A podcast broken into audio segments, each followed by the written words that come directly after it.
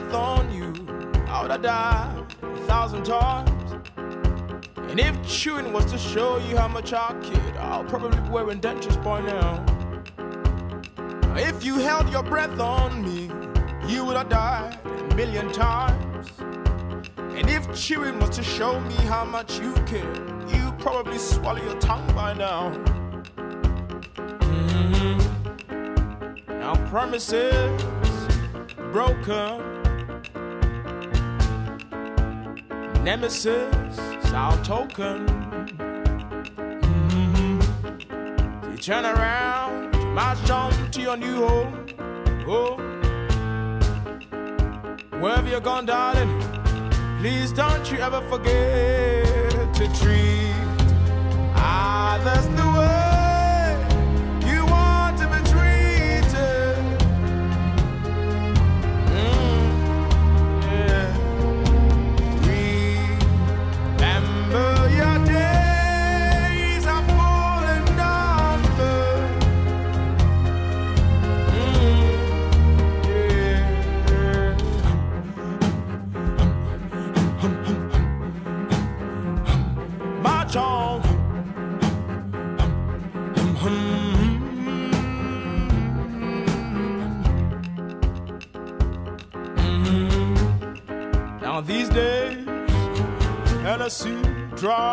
dries as our Genesis smiles back at me. Now heresy might be a new faith, faith. Whatever you've chosen to believe in, darling, don't you ever forget to treat ah, way. Buenas noches, Tati Paultronio saluda en el aire de Wanderlust. José Gallo a dos micrófonos. Hola. Hola.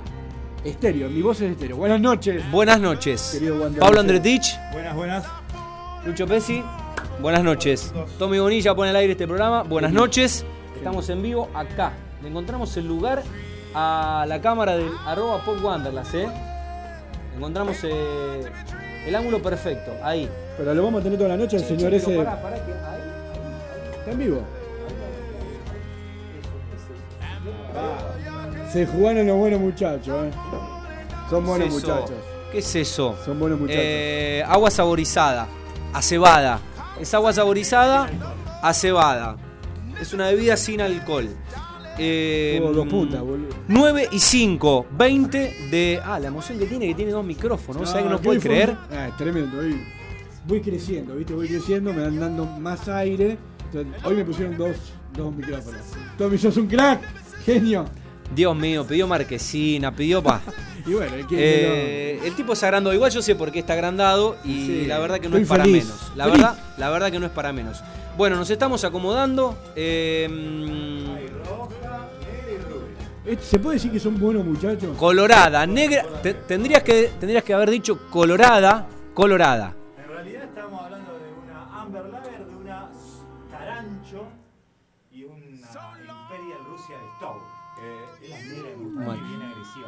Uy, nos vamos a matar por la negra con Pablito. Vamos, vam- vam- vamos afuera a pelear, vamos afuera a pelear y el que gana, el que gana la pelea se toma la negra. Eh, Pablito es de- le gustan las negras, como a mí. Eh, a algunos le gustan las rubias y a otros le gustan las coloradas. Es así. ¿eh? Bueno, son los tres colores, no, no hay más A colores. mí me gusta la rojinera. Mo- morocha, rubia o colorada. La rojinera. me gusta. Algunos las coloradas no las recomiendan. A morir. Pero bueno, qué sé yo, van gustos. Bueno, eh, buenas noches. Estamos en vivo, ordenémonos un poco. Y mm, ¿Hay fuegos la verdad, la verdad no sé qué festejan, Fuegos muchachos. artificiales. Quiero No sé qué festejan. No sé qué festejan. Ah, bueno, que estábamos pobre de estábamos pobre de, de efecto de sonido, ¿eh? Estoy feliz. Saludamos a la gente que nos acompaña. O- Sí, dale que después tengo que hacer un gran anuncio. A Lucho, nuestro gran amigo que está en, en Australia, como siempre, está muy contento con la nueva adquisición, nuestro gran Salud, Bonilla. saludo, amigo. Eh, bueno, A Lucho Amico. a Lucho amigo que está en Australia, que siempre nos escucha, él está en jueves a jueves, siempre lo mismo. Eh, a la familia que nos acompaña siempre, a la vieja, eh, cariñosamente, a Yuyu, este, y a todas las chicas que nos acompañan en, en mi casa, este, a Pamela, a Jori, a, a las nenas. ¿eh? ¿Qué pasó? Y a Ahí está. Sarita. Ahí está, escuchá, escuchá. A ver. Sí, señor. Gracias, Meli. Impresionante. Ahora sí. Bueno, le podría haber avisado antes, ¿no? Pero este programa es así. Este programa es así. Bueno, eh, vamos a brindar por algo. Pablito ya abrió. eh, Bueno, sillas es lo que sobran, eh, hay un micrófono para cada uno, hay sillones también. Eh, y bueno, vamos a brindar porque mm, Sí, como alguna vez, Dígalo. como alguna vez, dijimos el año pasado, incluso antes de conocerlo a, a Lucho Pesi y a Melissa Friolino, el desafío de este programa era dejar de ser simplemente un programa de radio de una hora por semana. El desafío de este programa era transformarse mm, en un transmedia, transformarse en un sitio propio y volcar en una web tanto, tanto material audiovisual que generamos nosotros, los que estamos acá, y nuestros columnistas y todos los viajeros que hacen semana a semana de mm, este programa.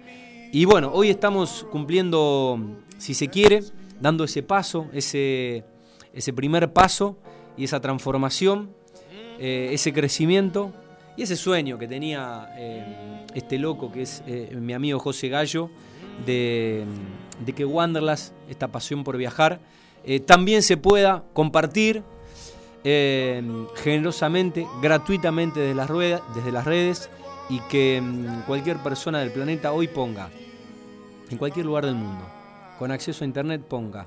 Lo voy a poner acá porque tengo la cámara atrás y, y se va a ver, así que lo vamos a inaugurar en vivo. Pongan www.wanderlust, en realidad es Wanderlust, y desde hoy estamos online y mm, bueno, estrenamos en internet la mm, faceta digital y la plataforma digital de este programa. Así que bueno, las felicitaciones a todos quienes forman parte de eh, Tommy Aplaude. No me pusiste los aplausos. eh, a José le pones los fuegos artificiales, a mí no, me- no me pones los aplausos. Eh, bueno, y aquí pueden ver, aquí pueden ver, digo a los que nos están viendo por Instagram, eh, pueden ver en el www Sí, señor. wanderlasrosario.com aplausos para Meli Frigolino que es eh, la, el alma mater de este proyectito es la diseñadora y es quien bueno ¿Quién la parió? sí eh, quien parió hoy eh, esta hermosa página que ya empezamos a espiar ayer y que hoy eh, la colgó en la web. El agradecimiento para, para Lucho Pesi. Lucho, bueno, estamos cumpliendo el primer sueño de muchos que van a ser hijos de, de, esta primera bebé prematura que ha nacido en el día de hoy.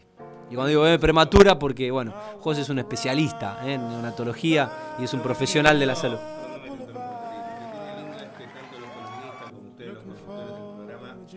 sabían relatar, relatar tan bien los viajes, los, sueños, las fotografías que, escriben en cada programa. Darle una imagen a ese relato tan perfecto que tenían ustedes y los columnistas es, es un salto realmente grandioso y, y vamos por más, ¿eh? Vamos por, Vamos más. por más. Es el punto de partida, humildemente, eh, paso a paso, como diríamos Taza. Eh, le, agregaremos detalles, chiches, eh, sugerencias, ideas y, mm, bueno, todo lo que se le pueda inyectar audiovisualmente a, a este proyecto que, bueno, desde hoy empieza a transformarse y no es simplemente un programa semanal de una hora. Bueno, el agradecimiento para, como dije, para Meli, eh, que fue quien lo hizo posible y lo, lo materializó, y también para Juan Mascardi, que, que además de ser eh, columnista, bueno, es un poco nuestro guía periodístico. Eh, Juan sabe de todo, sabe de literatura, sabe escribir, sabe de redes, sabe de, eh, de cuestiones audiovisuales y también nos fue guiando y nos, nos fuimos a para, bueno, hoy entrenar este sitio. Así que hoy creo que es el día de la Felicidad en el mundo. Eh, así que bueno, lo celebramos y quiero hacer, eh, obviamente, eh, un brindis. Bueno, me dejaste, Salud, Perdón, muchachos, perdón. salud. me deja- salud. me dejaste pagando. Por algo. wanderlasrosario.com. Perfecto. Yo quiero decir algo que eh, cómo no olvidar esa famosa tarde donde mm, por medio de un café eh, mm, hablábamos y charlamos, me decís que fue una idea, creo que fue algo, un deseo en común entre dos personas que a quien le gusta viajar, a quien otro tiene más afinidad por una fotografía de viajes. Y creo que las ideas, hoy realmente estoy feliz eh, porque hubiera sido muy difícil si no hubiera tenido alguien eh, quien digamos, me dio esa fuerza, ese combustible necesario para que hoy este programa sea una realidad, eh, que hoy tengamos la página web. Me acuerdo que la primera pregunta que me hizo Tati en, aquellos tiempos fue ¿cómo vamos a el programa de radio y vamos a hablar de fotografía? Y bueno, ahí fue todo el desafío de cómo poder describir una fotografía, algo visual en, algo de audio. Y bueno, por eso creo que hoy la página nos eh, estar en online a través de una, una plataforma, creo que nos permite eso, ¿no? Terminar de cerrar un sueño que lo encontramos. Eh, creo que la radio, creo que los viajes, todos nuestros amigos, que los columnistas que fueron saliendo diariamente, hacen esta gran familia. Eh, pero creo que no hubiera sido posible si no encontraba, esto lo digo, sabes que lo digo desde el corazón, que sos un gran amigo. Creo que nos encontró tarde, pero bueno, más vale tarde que Más nunca. vale tarde que nunca. Pero bueno, eh, agradecerte Tati por, No. por, por- por- Fue, por este José apoyo. fue el ideólogo, eh, Claro, lo ayudé porque trabajo en los medios y sabía algo de, de programas y de radio. Eh, pero bueno, como dice José, fue una familia que se fue agrandando con columnistas, con Pablito que está eh, laburando como community manager y aportando mucho laburo a las redes y a todo lo que tiene que ver con la fotografía. Y bueno, eh, dimos el último paso o el gran paso cuando lo conocimos a Lucho y principalmente a Meli. Así que bueno, eh, esto es Wanderlust, un programa de, de amigos, eh, una familia y mm, creciendo eh, mes a mes y compartiendo generosamente con los oyentes, con los internautas y con los viajeros apasionados como nosotros que, bueno, movemos al mundo y nos movemos eh, por donde podemos. Eh, bueno, eh, ya hicimos el, el anuncio, vendemos el programa y después arrancamos con lo que fue eh, una de las noticias de, de la semana. Eh, José estuvo visitando una muestra, como casi siempre, nuestro fotógrafo, uno de los que tenemos en, en el staff. Esteban Mazoncini, nuestro viajero curioso, sobre el final del programa nos va a dar una primicia, tiene que hacer un anuncio también que tiene que ver con cuestiones personales y, bueno, no voy a adelantar mucho más.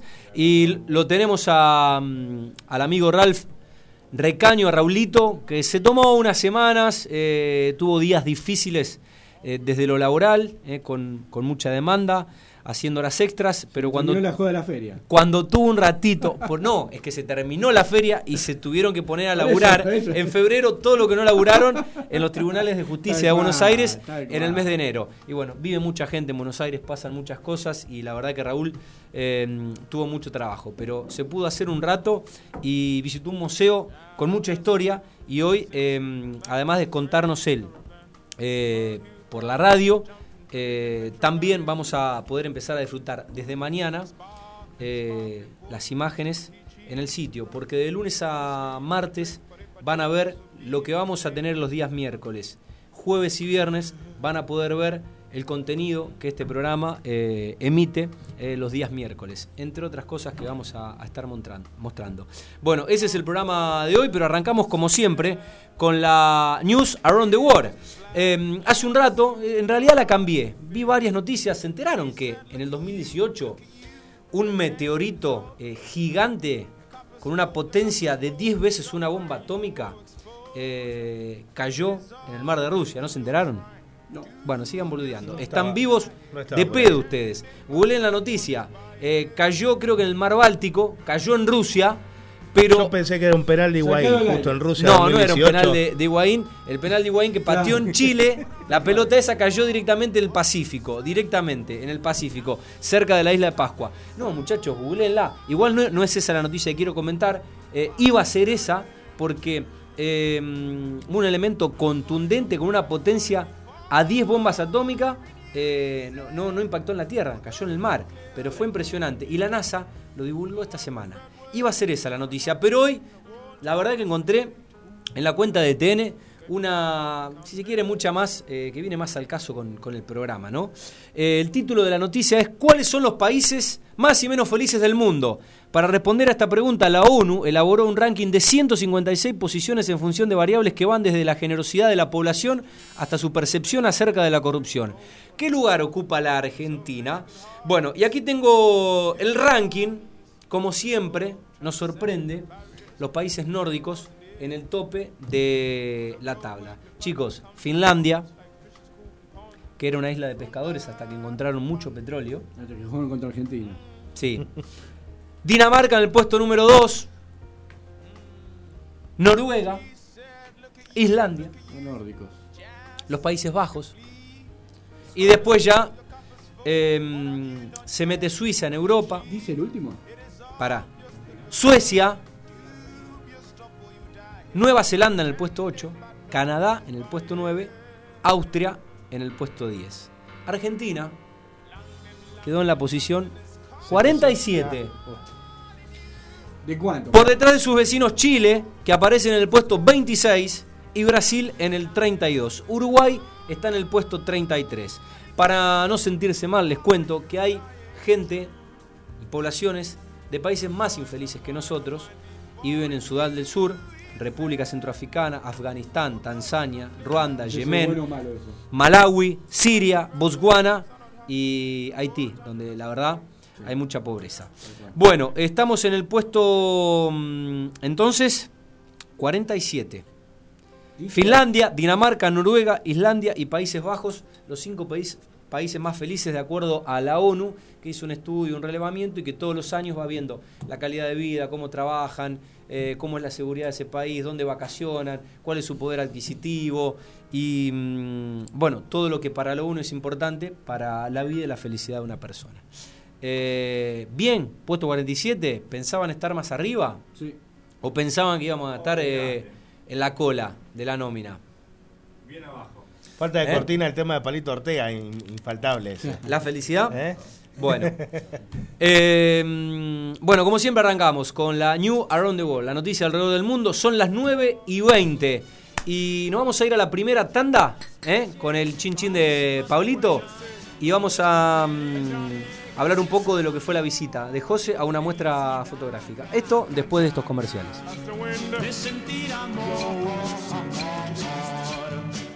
Espacio Publicitario.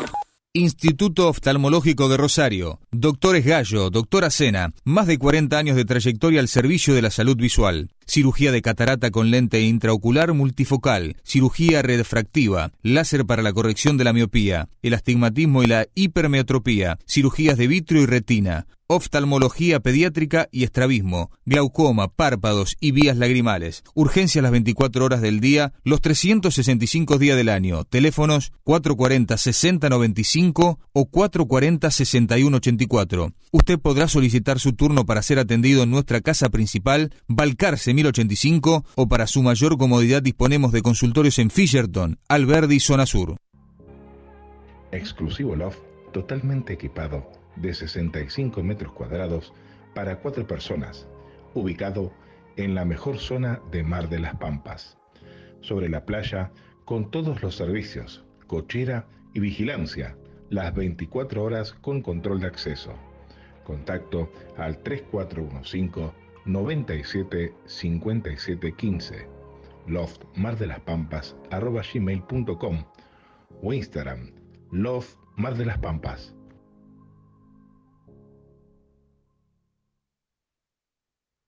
Bar Buenos Muchachos, abierto todos los días de 7 a 1 de la mañana. Torpedos, pizzas, carlitos, hamburguesas y menús diarios. También gaseosas y cervezas, industriales y artesanales. Te esperamos en la tradicional esquina de Moreno y Wilbright. Fin. Espacio Publicitario.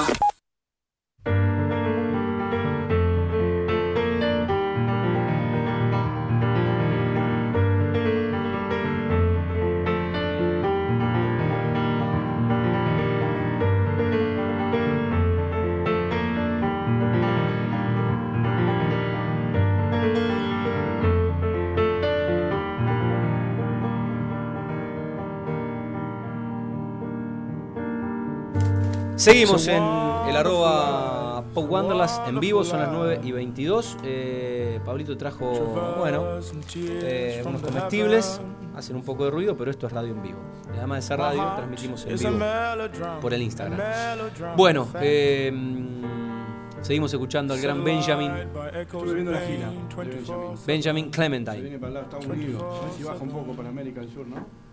Bueno, vamos con José, que mm, estuvo haciendo, como siempre, una visita a una muestra fotográfica y además de fotos que hizo y que vamos a compartir, eh, hizo cobertura, hizo notas. Y bueno, José, tu visión como fotógrafo de esta muestra fotográfica de el atentado a la embajada israelí en la ciudad de Buenos Aires hace 27 años. Sí. Los viejos amores que no están, la ilusión de los que perdieron, todas las promesas que se van y los que en cualquier guerra se cayeron, todo está guardado en la memoria. Como siempre, de fuimos a, cubrir una muestra de fotografía con la consigna siempre de tratar de... Se acopló, perdón. De, con la consigna siempre de tratar de dejar un, un mensaje y creo que esto ameritaba la visita porque justamente era la muestra fotográfica en el marco del vigésimo séptimo aniversario del atentado de la asociación mutual israelita, ¿eh? AMIA. Eh, bueno, eh, realmente hubo muchas cosas, eh, hay, hubo una campaña que se hizo en todo el país eh, que se llamó Paz sin Terror. Eh, la verdad que una linda muestra está en el centro eh, municipal o el distrito municipal centro, casualmente para que todos puedan visitarla, eh, tienen acceso gratuito y mm, con la idea de que todos los que puedan pasar y a lo cual recomendamos que pasen puedan eh, ser parte de, este acto terrorista que fue y que, no, que, destruyó una sociedad eh, mm, en, su totalidad, ¿no? por lo que fue el atentado a, a la Embajada de Israel. Eh, el estruendo de la bomba del 17 de marzo de 1992 en la intersección de las calles Arroyo y Suipacha signó una herida perpetua en el corazón de las sociedades argentinas e israelí. Por más de 40 años, años había funcionado allí, en la casona de aquella esquina, la Embajada de Israel. En un terrible segundo, aquel paisaje porteño se modificó para siempre y 29 vidas arrebatadas, cientos de heridos, la sede diplomática destruidas, escombros en el convento, el geriátrico y la iglesia. Esas son algunas eh, de las imágenes que se pueden ver. Son fotos bastante crueles eh, que generan un impacto y generan una emoción. Realmente el que entre y vaya a ver la muestra va a salir con una emoción. Y justamente eh, con la persona que, entrevisté, el doctor Javier Blanc, que nos va, a comentar un poco de qué se trata la muestra, eh, dejó una consigna que a mí me llamó la atención cuando visité un campo de exterminio en, en Polonia, en Auschwitz-Birkenau, que utilizaron las mismas palabras, eh, mirar para recordar y no olvidar. Un poco esa es un poco la consigna de esta muestra, mirar para recordar y no olvidar, y que toda la sociedad en general sea parte de, mm, de ese de este acontecimiento para que todos junten eh, y se mancomunen dentro, ¿está bien dicho? Mancomunen, Eh, dentro de la misma fuerza y lucha que tienen esta comunidad. Eh, así que la recomiendo, son fotos bastante crudas, eh, pero que marcan eh, un poco lo que fue ese nefasto día del 17 de marzo de 1992. ¿Con quién charlaste, José? Charlé con Javier Blanc, el doctor Javier Blanc, un poco el, el coordinador y quien trajo la muestra a Rosario. Lo escuchamos. Fue cuando el fútbol se lo comió todo. Que los padres sale a la calle nuevamente una nueva muestra fotográfica, eh, en este caso una muestra muy sensible, muy, muy especial para, para los argentinos y para digamos, toda la comunidad en general, eh, porque se cumplen 25 años, si no me equivoco. 27, años, perdón. 27 años. 5 son del atentado a la embajada. Alamia. Alamia. Eh, bueno, acá menos mal que tengo el, el compañero Blanc que me está corrigiendo. Y bueno, vinimos a una muestra fotográfica acá en el distrito centro de Rosario y bueno, eh, nos vas a contar un poco de, qué se trata y de cuándo está, hasta cuándo está. Bueno, antes que nada agradezco que estén presentes y que difundan la, la exposición. Es una muestra fotográfica en conmemoración al aniversario del atentado a la Embajada de Israel, que ocurrió el 17 de marzo de 1992, 27 años. La muestra va a estar acá en el Distrito Centro toda esta semana, hoy lunes 18 hasta el viernes 22. La idea es poder transmitir a la ciudadanía en un espacio que suele frecuentar para hacer trámites, que anda esperando mientras los atienden, eh, los acontecimientos de aquel, entonces, la destrucción, lo que produjo el atentado y a su vez también poder transmitir la solidaridad de mucha gente en socorrer a las víctimas. La idea, además de concientizar, nosotros decimos que en todos estos 27 años hicimos mucho énfasis en exigir justicia, de hablar, de no, re- de no olvidar, de recordar, y tenemos que ser conscientes que pasaron 27 años y que tal vez el gran, o sea, casi la mitad de la ciudadanía de hoy en día en nuestro país no es contemporáneo con el atentado y no conoce o tiene un conocimiento vago de lo ocurrido y es importante que al no olvidar y al recordar es transmitir y educar. Es la única manera que creemos que podemos a futuro evitar eh, hechos de violencia, de intolerancia. El mensaje es vivir una sociedad de paz, con tolerancia, armonía y bueno, qué mejor que eso que a través de él educando, transmitiendo y, la gente sea consciente de lo ocurrido. Perfecto. Eh, La verdad que mm, por, por vimos muy pocas fotos, pero realmente muy con, con mucho eh, eh, te llegan mucho las fotos, realmente deja eh, impactan, esa es la palabra. Así que bueno, eh, de hecho la muestra se llama Paz sin terror. Así que bueno, eso está bueno, concientizar a través de imágenes para, para no olvidar. Sabemos que algunas imágenes son bastante sensibles. Hoy en día, con la informatización de, la, de, de todo, eh, uno puede tener acceso a videos, a imágenes, pero a veces no sabe que, que existió o no tiene acceso a, a llegar a su búsqueda. Entonces esa es la idea, poder ponerlo aquí, un lugar donde la gente por ahí se encuentre con esto, que se pregunte, que entienda y poder transmitirlo.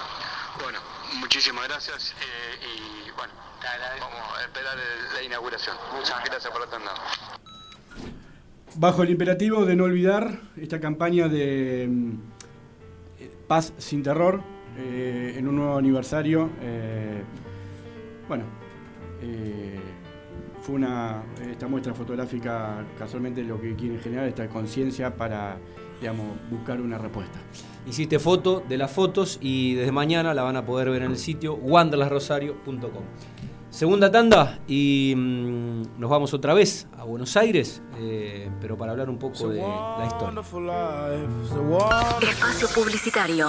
Instituto Oftalmológico de Rosario. Doctores Gallo, doctora Sena. Más de 40 años de trayectoria al servicio de la salud visual. Cirugía de catarata con lente intraocular multifocal. Cirugía refractiva. Láser para la corrección de la miopía. El astigmatismo y la hipermetropía. Cirugías de vitrio y retina. Oftalmología pediátrica y estrabismo, glaucoma, párpados y vías lagrimales. Urgencia las 24 horas del día, los 365 días del año. Teléfonos 440-6095 o 440-6184. Usted podrá solicitar su turno para ser atendido en nuestra casa principal, Balcarce 1085, o para su mayor comodidad disponemos de consultorios en Fisherton, Alberdi, Zona Sur. Exclusivo loft totalmente equipado de 65 metros cuadrados para cuatro personas, ubicado en la mejor zona de Mar de las Pampas, sobre la playa con todos los servicios, cochera y vigilancia, las 24 horas con control de acceso. Contacto al 3415 97 57 15 loft mar de las pampas arroba gmail.com o Instagram loft mar de las pampas Bar Buenos Muchachos, abierto todos los días de 7 a 1 de la mañana. Torpedos, pizzas, carlitos, hamburguesas y menús diarios. También gaseosas y cervezas, industriales y artesanales. Te esperamos en la tradicional esquina de Moreno y Wilbright. Fin, espacio publicitario. Then it's an alien with extra ability. Time to next century. Seguimos en vivo en Wanderlust, son las 21.32. Voy a dejar el retorno porque me estoy matando solo, me duele la cabeza. Bueno, eh, le dije, seguramente cerca de las 9 y media de la noche íbamos a, a retomar el contacto. Eh, y es un placer, eh, después de varias semanas, no sé si meses, Tiene que ir a explicaciones, ¿eh? pero el tipo estuvo eh, muy desocupado en enero y en febrero estuvo doblemente ocupado por lo que no estuvieron en feria ocupados en el mes de enero. Eh, es un doctor, es alguien que trabaja en un tribunal de la, justicia. eh, y bueno, por mí estás perdonado amigo, no sé el resto de los Wanderers de la mesa, porque la verdad que se extrañaban tus visitas y tus instantáneas urbanas de la ciudad de la furia, como te gusta decir de Buenos Aires. Amigo Raulito Recaño, buenas noches. Tanto tiempo que no te saludamos al aire. ¿Cómo estás? Bienvenido. Hola chicos, ¿cómo están? Bueno, ¿cómo estás vos? Espectacular, la verdad que muy contento de poder salir ahora al aire con ustedes. Hacía, es verdad, hacía tiempo que no, que no estaba ahí con ustedes en vivo, eh, pero bueno, siempre presente para cuando necesiten y para recorrer esta ciudad, así que eh, ahí escuché a José que decía que necesitaba explicaciones, bueno, Obvio. Por, por privado, chicos, por privado, por privado, por favor. No, no, es un tipo público, un tipo famoso ahora, debe dar las explicaciones públicamente. Lo escucho, señor Raúl Recaño. Lo escuchamos acá en Rosario. ¿cómo están? ¿Todo bien? Hola, crack. Muy bien, bueno, felicitaciones. Eh, ¿Cómo te trata la fama después del lanzamiento hoy de wanderlasrosario.com? Todo, todo, todo, eh, todas las chicas acá en Rosario, toda la gente que te conoce, tu familia, tus amigos. Eh, no, no, la verdad que están muy contentos por todo esto. Me escuchan, me tienen un poquito más cerca eh, los miércoles que salgo ahí con ustedes, así que para Bien. ellos es eh, muy agradable, muy feliz para Pa- para, para un casi hippie colgado como vos, por lo menos te escuchan en radio. Porque la verdad que con el Por teléfono menos- sos, bastante complicado. Bueno, sal- saliste lindo en la foto, ¿eh? Saliste lindo en la foto, la verdad. Bueno, gracias. Felicitaciones por el, por el nuevo sitio, la verdad que eh, muy bueno y me imagino que es un gran incentivo no solo para ustedes, sino para todos. Lo que Evidentemente para vos programa. también, porque Por mm, hace un rato enviaste todo el material y recibimos con, con Pablito, que ya está procesando digitalmente, eh, todo ese material. eh, si no me equivoco, 32 fotos. ¿eh? Hiciste 32 fotos de tu visita al museo. Sí, hice, hice sí, cerca de 30 fotos. Muy lindo. menos había una muestra Muy, muy eh, linda, por cierto. Sí. de un fotógrafo que se llama 29, Gianni perdón, 29. Me- 20 29, bueno. 29, me llegaron Eh, 29, si mandaste más- Mesticelli. Sí, Se llama 29. Gianni Mesticelli, el fotógrafo que hizo esa muestra, la verdad que eh, muy, muy linda. Bueno, Muy, escucha. muy linda, muy... sí. No, antes de preguntarte de lo, de lo que fue tu, tu visita al, al Museo de Casa Rosada, eh, estabas escuchando el programa y en la producción más temprano me decías, eh, conozco gente y conocí gente que lamentablemente, eh, bueno, estuvo involuc- involucrada en el sentido que fueron víctimas y lamentablemente fueron testigos de lo que fue el atentado a la, a la Embajada de Israel. Sí, sí, víc- víctimas, no sé si no testigos, eh, porque bueno, a mí me toca trabajar, yo trabajo en la misma manzana donde era, donde estaba ubicada la, Sí. la embajada de Israel Sí. y bueno, obviamente el relato de compañeros míos de trabajo que el momento que ocurrió el hecho eh, fue la verdad que catastrófico para todos los edificios que estaban an- alrededor. Sí. Eh, ellos estaban trabajando como cualquier jornada laboral y de repente explotaron los vidrios, o sea, lastimados. eh, tuvieron, la verdad que, situaciones eh, muy, muy feas. Algunos se acercaron al lugar, intentaron ayudar eh, en lo que pudieron, ¿no? Obviamente. Eh, pero sí, la verdad que lamentable eh, ese hecho y está increíble que se pueda seguir rememorando eso porque y que no quede, digamos, en, en el olvido, ¿no? Que, que tengamos de alguna manera memoria de esas situaciones. Bárbaro. Eh, Totalmente. Bueno, amigo, Museo de Casa Rosada, ¿por qué fuiste? Eh, ¿qué, qué, te generaba eh, este museo? Sabes de historia porque la, la estudiaste, porque sos abogado.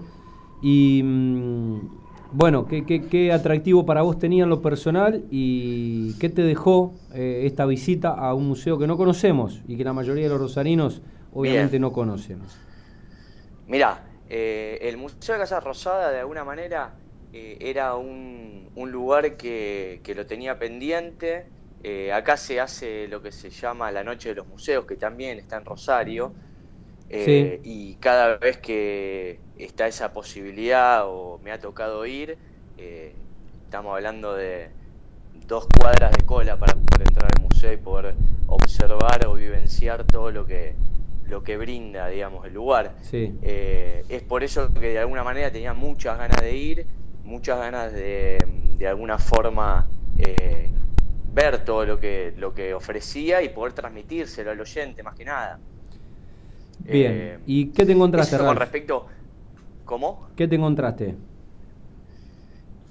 A mí lo que me llamaba mucho la atención del museo, más allá de, obviamente tiene toda una cuestión histórica, eh, porque hay una galería en la cual eh, eh, hay, digamos, se exhiben cerca de 10.000 10.000 piezas históricas, sí. para que tengas una idea, que corresponden a cada una de las administraciones, a cada una de las presidencias, que es, la verdad que está muy bien eso. Si tengo que hacer una crítica, creo que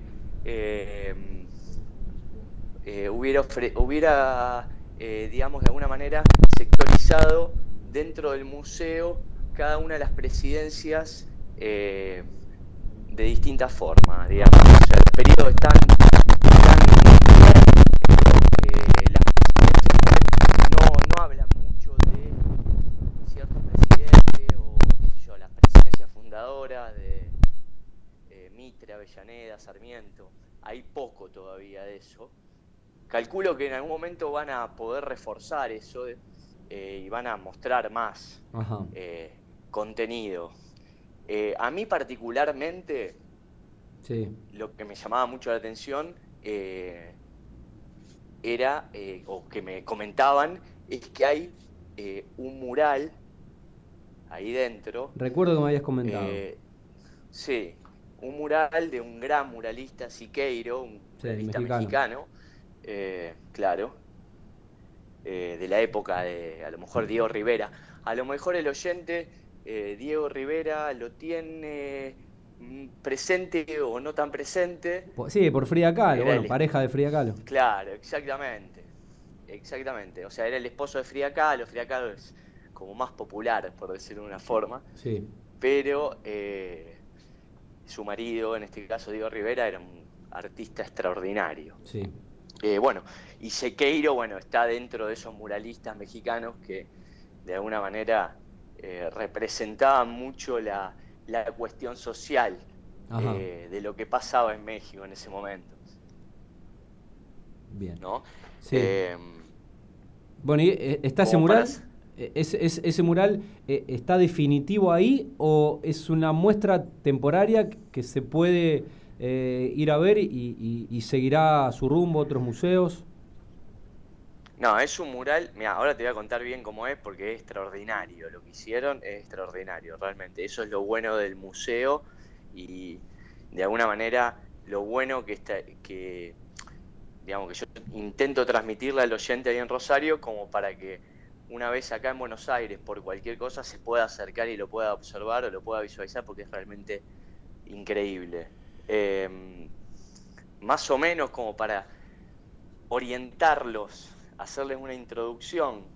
Eh, el Museo de la Casa Rosada está en un lugar físico, geográficamente, está atrás de un anexo de la Casa Rosada. Sí.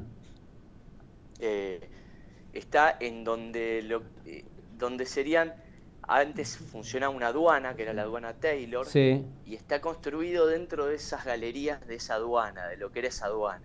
Ajá. Estaba el, el fuerte de Buenos Aires. y Está como a la derecha y al costado de, mm, Exactamente. de la Casa Rosada. Exactamente. Contiene fotografías, eh, pinturas, eh, hay material audiovisual. Está muy bien, el museo está realmente muy bien. Ajá. Sí hago esa salvedad de que a lo mejor faltarían a lo mejor más objetos o más eh, dividido el tema de las de los periodos de cada presidente, pero la verdad que está bastante bien, bastante bien para Bueno. que lo puedan visitar. Y estoy, estoy googleando, Ralph, Con el, mural. museo. Sí, estoy googleando el, el- el museo y, y la verdad que eh, mu- muy, muy llamativo, ¿no? Muy atractivo. Sí, o sea, a ver, ¿cómo te puedo explicar? Es eh, un lugar como para que lo puedan eh, de alguna manera visualizar con lo que yo les estoy describiendo. Es un lugar eh, de techos altos, vidriados, o sea que hay mucha luz, galerías amplias, en donde bueno están todas estas exhibiciones que tienen que ver con, con lo que fue todo desde el periodo precolombino hasta la última presidencia.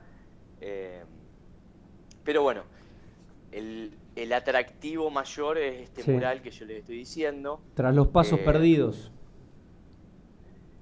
Bueno, exactamente. Otra cosa, una salvedad que hago también para el oyente, si en algún momento tiene intenciones de venir para Buenos Aires, los días sábados eh, está abierta las puertas de la Casa Rosada en sí, no del museo, Ajá. sino de la Casa Rosada como para poder ir y ver lo que uno de alguna manera siempre eh, ve de afuera, digamos.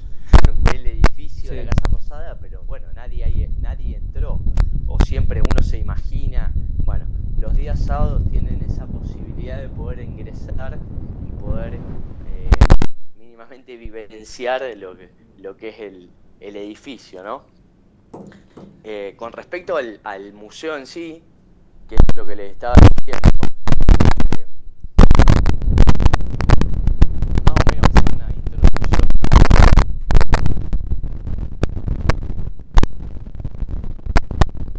Bueno, parece que lo perdí. idea, Ahí está. el mural Se escucha muy mal. eh, lo hace Sequeiro. Sequeiro cuando se exilia de México en 1933, para ser más específico, eh,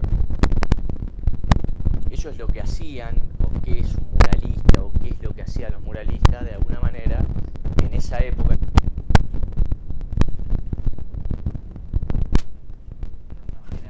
Hoy por hoy es acceso directo para cualquier persona. Bueno, en esa época eh, no podían acceder todos al arte.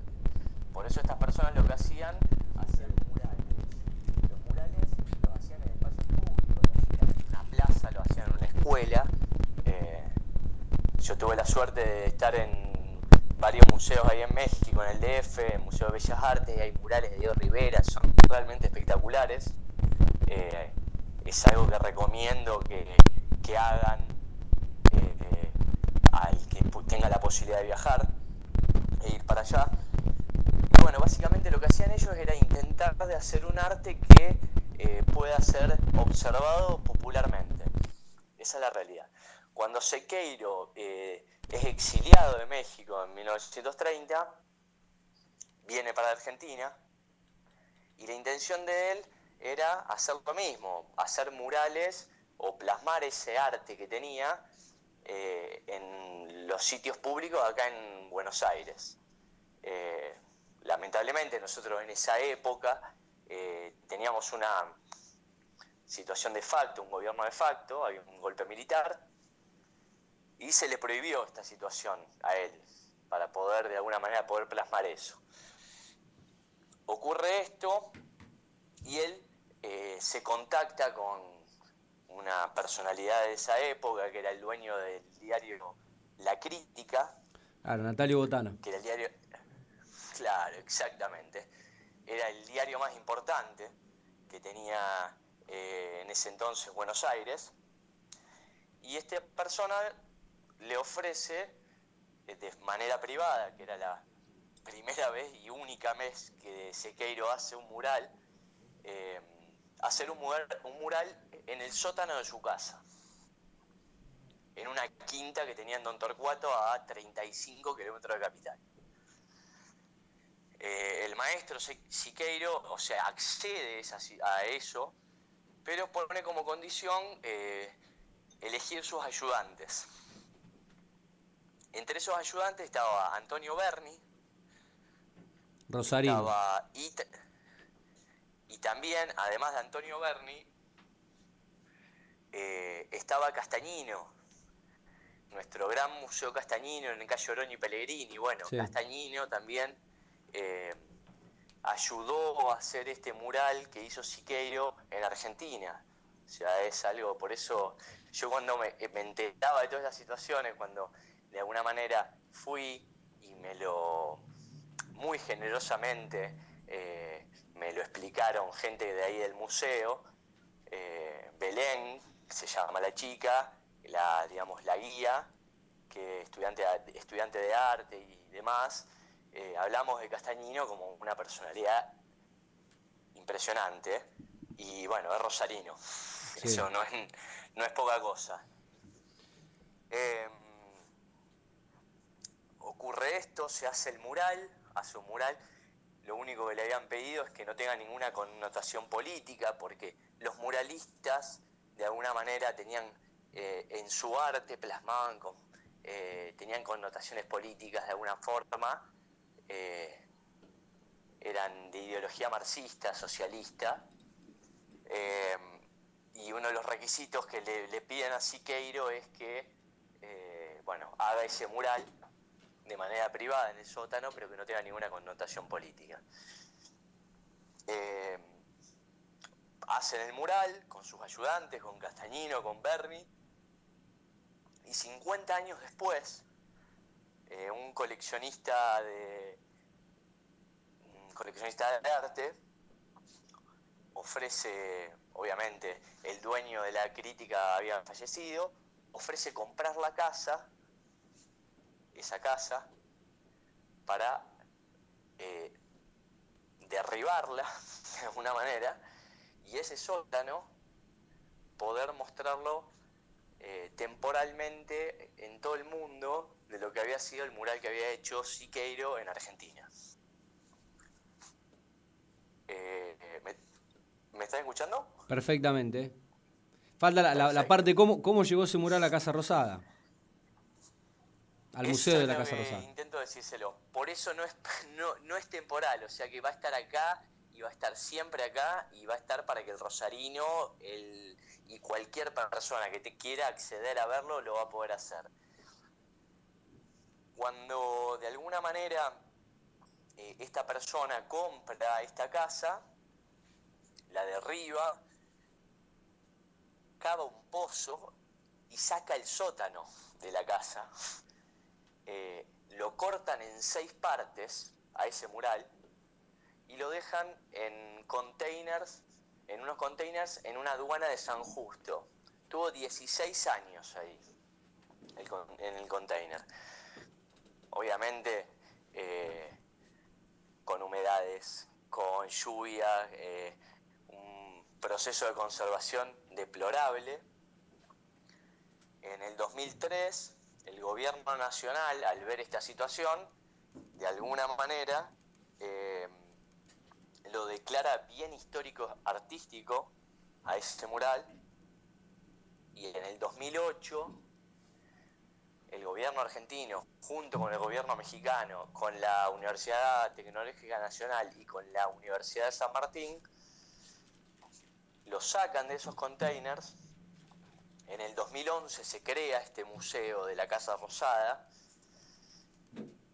y agarran y lo llevan antes de crear el museo, lo introducen por el techo del museo, antes de construir el techo del museo, lo introducen por el techo del Qué museo y, o sea, eh, reproducen lo que es el sótano de la Qué casa bárbaro.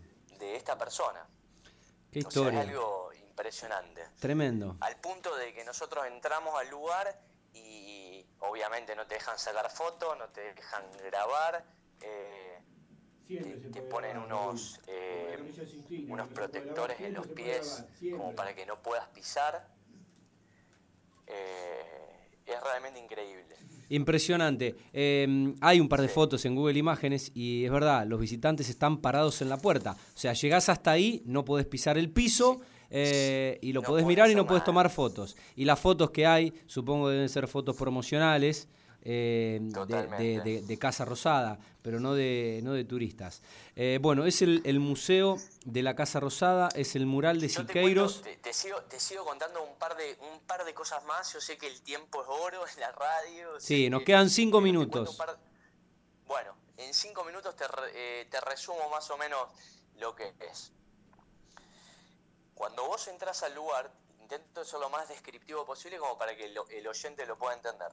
Cuando ingresás al lugar, eh, nos piden de que en ningún momento estés quieto dentro del lugar. Es un lugar que tendrá, por decirte, eh, unos 8, metros de ancho por 5 de largo, más o menos. Eh, obviamente el mural está, es toda la- todo el recinto, o sea, desde el techo, las paredes y el Sí. piso. Eh, y se llama ejercicio plástico ese mural. Eh, lo que hicieron ellos, de alguna manera, ¿qué representa? Representa como si vos estuvieras dentro de una burbuja de cristal en el fondo del océano. Eso es el mural. Y, de- y en esa burbuja, eh, por, por fuera de esa burbuja, eh, es lo que se... eh, te dicen que son como ninfas, que son obviamente personajes mitológicos que existían en el océano eh, en ese momento, que, se- que eran recreados, que eran ninfas que te estaban mirando a vos dentro de esa burbuja. Eh, hablar un poquito más técnico eh, para el que le gusta la pintura o para el que puede de alguna manera observarlo o visualizarlo de una manera más correcta de lo que lo puede hacer el común, como somos vos, yo o cualquiera que sí obviamente vamos al lugar y decimos, uy, qué, impresionante. Eh, eh, el, mural se llama ejercicio plástico porque de alguna manera ellos intentaron innovar, no pintaron con pinceles, pintaban con aerosoles, eh, utilizaban pintura industrial, que es la pintura que utilizaban para pintar autos. ¿Para qué? Para evitar de que eh, se pueda perder la pintura eh, por el silicato, que es algo que de alguna manera, además, el silicato, que es lo que con lo que pintaban, le daba como un efecto de vidriado, o sea que es realmente como si estuvieras dentro de una burbuja. Impresionante, amigo. Eh, la verdad, eh, una historia atrapante. Eh, yo creo que ninguno de los que estamos acá la, la sabíamos. Eh, qué, bu- qué bueno que este programa siga descubriendo cosas. Y, mm, Y bueno, y, y te digo esto nada más, Sí. o sea, eh, lo que buscaban además de eso es que, eh, a ver, eh, generalmente vos cuando vas a un museo, te a ver, eh, los que vamos a, un, vamos a un museo, de alguna manera, que no sabemos mucho, eh, te parás adelante de una obra de arte, de una pintura, y la observás. Acá no, acá es como eh, un giro de rosca, porque Sí. vos, sos el- vos de alguna manera estás dentro Sí. de la obra, pero el espectador son todos los personajes que están alrededor de esa burbuja. Están todos mirándote a vos. O sea, todos enfocada la mirada en las personas que están dentro de esa burbuja. Es realmente muy, muy lindo. bueno, eh, Ralph, nos quedamos sin tiempo. Todavía tenemos que eh, charlar con, con Esteban, que tiene que hacer un anuncio y una primicia. Eh, gracias. Y mm, bueno, renovaremos seguramente la, la sección con instantáneas Buenos Aires eh, desde la ciudad de la furia. Te mando un gran abrazo y buenas noches. Sinceramente, sinceramente, bueno, les mando un saludo grande. Espero al oyente que tenga la posibilidad eh, de tomarse eh, media hora, 40 minutos como máximo, le puede llevar eh, recorrer el museo y, y ver este mural que realmente es increíble. Le digo los horarios para que lo sepan. Eh, es de miércoles a domingos y feriados de 10 a 18 horas, como, para, que- como para que lo puedan ver. Y el dato de color, que si alguno tiene intención de ir a la Casa Rosada y ver más o menos cómo es la Casa Rosada por dentro, los días sábados tiene esa posibilidad. Gran abrazo, buenas noches. Chao. Todos ahí en la mesa, un beso grande para ustedes y para todos los oyentes. Chao, Raúl. Gracias.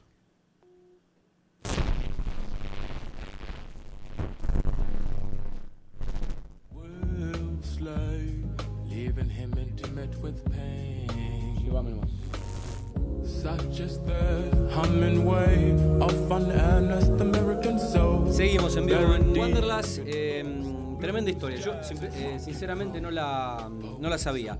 Eh, lo saludamos a nuestro viajero curioso. Tiene presentación artística. Viajero curioso. Con Esteban Mazoncini.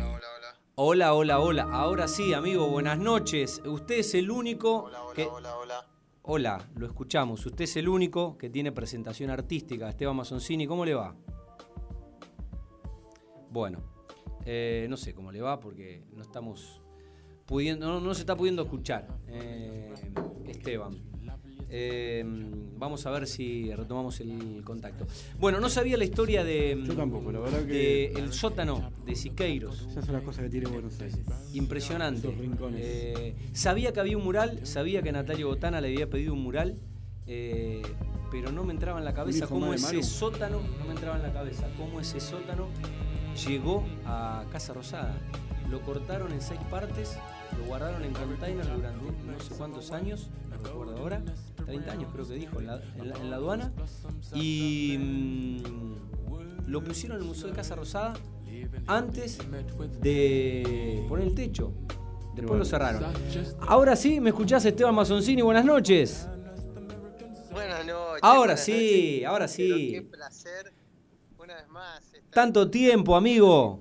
¿Cómo andás? tanto tiempo. Bien, muy bien, muy bien, muy bien. ¿Cómo, cómo va todo por ahí? Bueno, eh, nos vamos, ya le digo a Tomás, no vamos a pasar eh, cinco minutos, como casi nunca, porque tenés una gran primicia y un gran anuncio para compartir con nuestros oyentes, con tus lectores, porque, bueno, vas a seguir sumando millas. ¿Qué vas a hacer? eh? Porque fue medio, bueno, fue medio incógnito lo que manejó José respecto a, a lo que nos ibas a contar.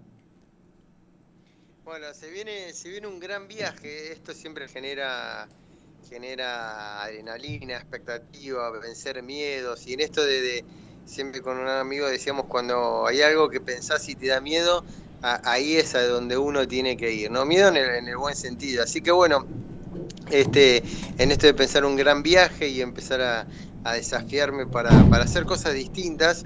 Este, estoy, estoy en junio, en junio eh, voy a emprender un, un viaje que va a ir en bicicleta desde Estonia, Lituania, Letonia, Rumania, Ucrania, Bielorrusia, hasta Nigeria, tal vez Camerún. O sea que son unos casi 20.000 kilómetros, podríamos decir, eh, que van a ser recorrido prácticamente en bicicleta. Así que todo lo que eso implica, porque cuando uno empieza a viajar de una manera diferente, yo lo hacía a dedo, después lo hice en moto y, la idea para mí siempre es reinventarse, ir por, por cosas donde uno siempre eh, puede hacer un, un eterno aprendizaje, ¿no? Un aprendiz de la vida. Así que bueno, la verdad eh, súper contento con este gran desafío que llevará, calculo, mínimo un año. Hola, amigazo, ¿cómo andás? José, amigo, qué lindo poder compartirlo y bueno, estar charlando con todos ustedes en este estreno de la página de Wanderlust. Ahí estamos, muy contentos con este nuevo, nuestro integrante, o nuestro nuevo hijo. Eh, Sí, sí, sí. Realmente, bueno, eh, siempre cuento la historia de cuando te, te conocí en esa famosa esquina de Recoleta, ese domingo lluvioso, postguardia. Iniciamos, perdón, sí, mi, mi, mi- mi estrés. Eh, y bueno, ahí conocí a un tipo que justamente inició y un gran desafiante de las rutas a nivel mundial y donde rompe fronteras. Y digo, qué loco, ¿no? Y cuando me contaste esta historia de que vas a, a- recorrer bueno, bueno, 20.000 kilómetros en bicicleta, digo, qué loco, este tipo... eh, digo, se puede hacer, no se puede hacer, eh, está estudiando, es, ¿sabés cuántos kilómetros por día se puede hacer y por qué? Y fundamentalmente, ¿la gente tiene alguna forma de poder seguirte en vivo, en alguna forma? ¿Lo pensaste? Sí, bueno, mira, te- te respondo primero eso. Obviamente lo voy a estar compartiendo por, por Instagram principalmente, por las stories. Después por, bueno, obviamente con los artículos en mi blog, unviajerocurioso.com y como siempre también en, la fanpage de, Facebook, ¿no? De, Un Viajero Curioso. Eh, que se puede hacer, se puede hacer. Hay gente que ha viajado mucho más, 15, 16. Hay un, un alemán que ha viajado 54 años en bicicleta, tiene 700 mil kilómetros, una cosa así. Pero lo lindo de esto es ir por, por las cosas que uno eh, le son ajenas, nuevas, distintas, eh, y son desafíos. La verdad que eh, yo ahora estoy haciendo 20, 25 kilómetros por día y, pensar que este esto eh, no es- nada, uno tiene que hacer entre 50, 80, si se puede más. Eh, pero lo lindo es que la bicicleta te permite ir, como, como leo en varios lados, como a, a a la velocidad de la mariposa, ¿no? Te permite conectarse con la gente de- desde otro lugar. Y que esto implica eh, pasar por lugares de, de mucho calor, como puede ser en África, de lluvias, eh, alguna, algún fresquito en Europa, eh, de acuerdo por donde vaya. Eh, es un desafío constante y, la verdad que, bueno, muy entusiasmado con, esto que implica una, logista, una logística muy grande. De, cada vez que voy avanzando en el proyecto encuentro cosas nuevas, Tal cual, porque... tipo de bicis, Exacto. tipo de ruedas, equipaje, eh, cómo, cómo mantenerse con la alimentación, eh, el tipo de carpa. Hay un montón de detalles que parecen insignificantes, No, pero son súper importantes. Eh, eh, ¿Cómo yo, si quisiera planear un viaje en bicicleta por, por Europa, eh, bueno, he hecho bastante recorridos en tren y esas cosas, en colectivo, y no sé si, si que yo puedo hacer 10 kilómetros en bicicleta, por ejemplo, en Francia, en el norte de Francia, yo creo que no puedo hacer un kilómetro por día, porque uno va parando, porque te va cambiando el, digamos, eh, lo que uno va viendo, las cosas. Vos tenés un desafío de ir, de proponerte, bueno, hoy salgo de Estonia, voy a Letonia y llego, o vas parando, o que el destino, aquí, ¿cómo lo estás proyectando? Bueno, está buenísima tu pregunta.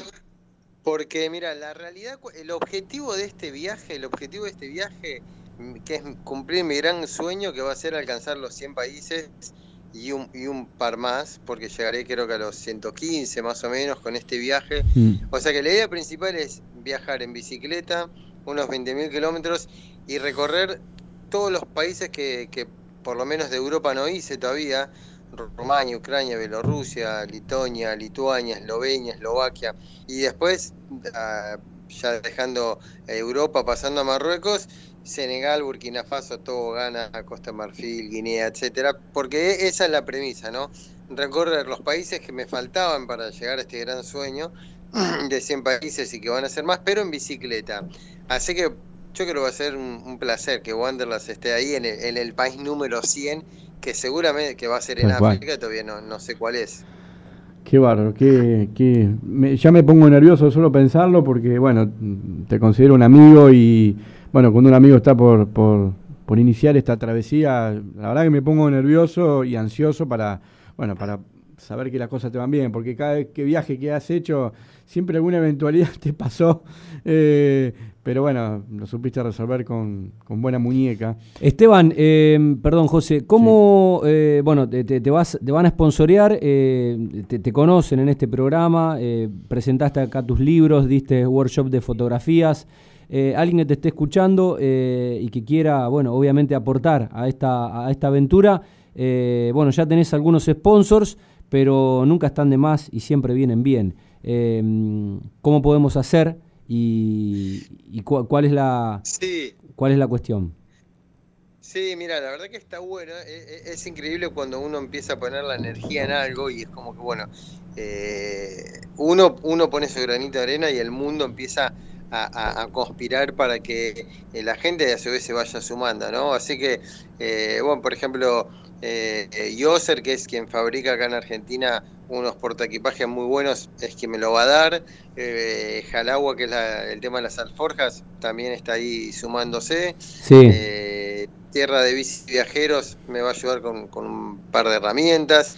Hay una, una bicicletería de España que se llama Bike que me, que me va a sponsorar la- unas ruedas especiales que, que no pinchan. Eh, buscando algún lugar para dar una conferencia en Barcelona donde llego, así que si hay gente que está allá en Barcelona escuchando, ya, ya esté atenta que ahí el, el 10 de junio o 12 voy a estar dando una charla este, de viajes. Y, y obviamente que esto requiere eso, de, de gente que te, que te acompañe en todo sentido, ¿no? Eh, y el que se quiera sumar, eh, bienvenido. Esteban, bueno, eh, se- será un viaje literario también. Se vendrá, se vendrá tu tercer libro seguramente.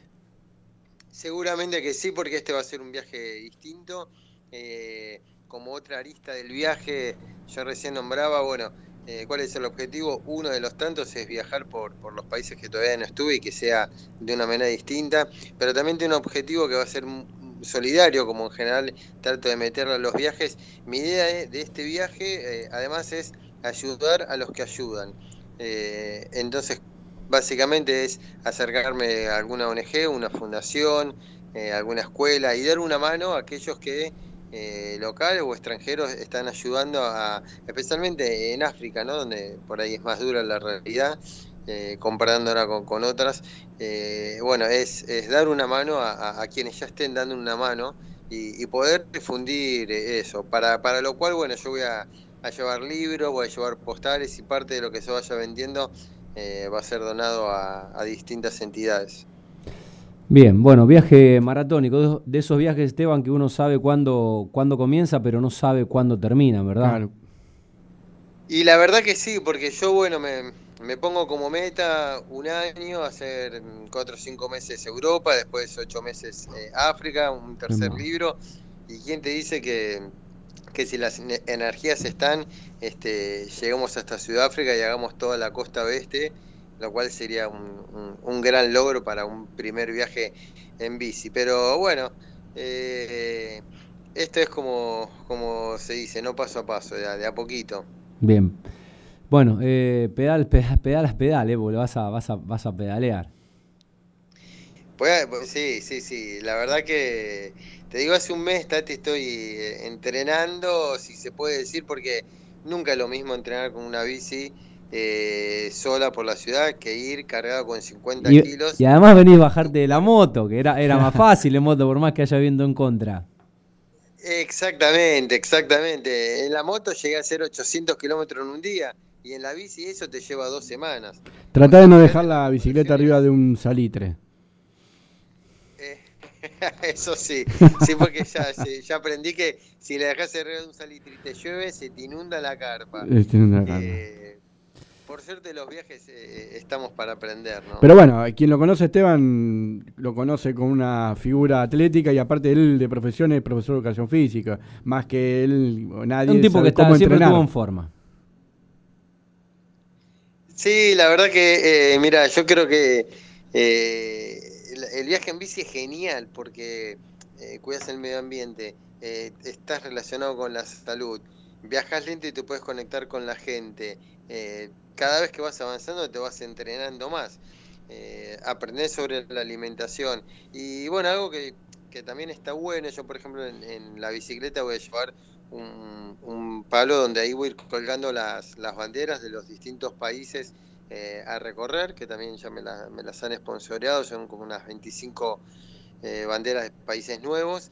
Eh, y eso, bueno, también genera puertas, ¿viste? Porque la gente reconoce su color, reconoce su bandera y, y puedo decir que, bueno, es, es una, una estrategia linda para, para conectarse con, con las culturas nuevas que se vienen. Bueno, y, y terminás el viaje y estás para representarnos en, en- en los Olímpicos, ¿eh? Va, va- va a ser un curuchet. Y bueno, vamos a ver, vamos a ver, este, eh, no sé si para tanto, pero bueno, segur- seguramente, seguramente eh, experiencias eh, van a ver, pero Bueno, volvé. Lo, lo que te pedimos es que vuelva, ¿eh? Claro, que, ese- ese es que- mi- mi- mi que- que vuelva, te- vas a tener que escribir el libro, vas a tener que, lo vas a ir escribiendo en, en el mientras tanto, pero vas a tener que, eh, editar las fotos y vas a tener que sacar el libro y lo vamos a presentar en Rosario. Eh, y bueno, nada, volvé, en algún momento volvé. Claro que sí, claro que sí. Ya sabemos que 4 de junio, 4 de junio de 2019, un viajero curioso está partiendo. Eh, mínimo un año y bueno, eh, como siempre digo, este, cuando uno te querés acordar, eh, es como la- la- las páginas que el viento se las lleva así, trrruc, y, y- y estamos hablando en, en un tiempo eh, de toda esta linda experiencia que se viene. Tremendo. Bueno, las felicitaciones, no nos sorprende. Claro. Eh, y bueno, vamos a seguir tu viaje vinculado a- también a, a wanderlasrosario.com, eh, donde obviamente eh, los oyentes y la gente que, que nos sigue a través de la página va a poder viajar un poco con vos. Amigo, bueno, la seguimos en, en cualquier momento. Eh, por lo pronto, muchas gracias. Gran abrazo y buen viaje. Bien, bien, bien. Estamos en contacto.